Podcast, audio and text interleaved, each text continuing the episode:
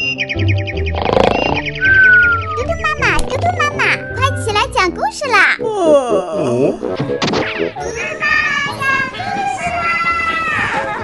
嘟嘟妈妈现在开始讲故事。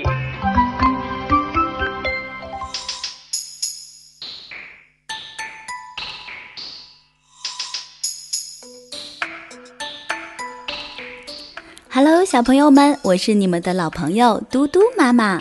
嘟嘟妈妈今天又要开始给大家讲故事喽。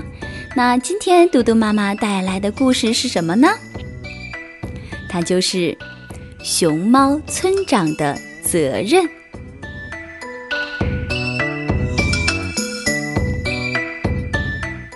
翠竹村以拥有美丽的竹林而闻名于世。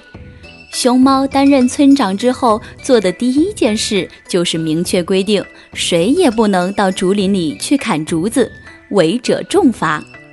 一天，熊猫村长的宝贝儿子拿了一把小砍刀，偷偷来到竹林里，砍了一根细细的小竹子，拿回家做钓鱼竿。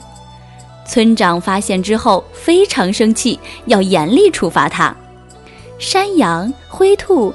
金鹿、黑狗知道后，纷纷前来为他的宝贝儿子求情。山羊对熊猫说：“咩，多大的事儿啊？不就一根小小的竹子，下次不砍不就行了吗？”熊猫想想，嗯，也有几分道理。不就是一根小小的竹子吗？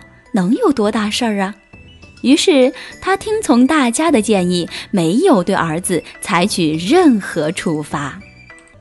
第二天，黑狗去竹林里偷偷砍了两根竹子，被熊猫村长当场抓住了，要对他进行处罚。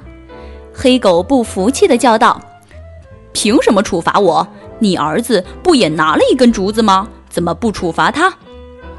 熊猫顿时语塞，眼睁睁地看着黑狗把眼睁睁地看着黑狗把竹子拿回了家。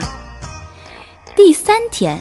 熊猫村长虽然亲眼看到了金鹿、灰兔拿了砍刀到竹林里去砍竹子，却没有任何理由上前阻止。短短几天时间里，一片竹林就被砍得面目全非了。熊猫村长因为管理无方，被撤职处分。离开翠竹村的那天，熊猫沉痛地对儿子说。我错就错在当初没有狠狠的处罚你，开了一个极坏极坏的头啊！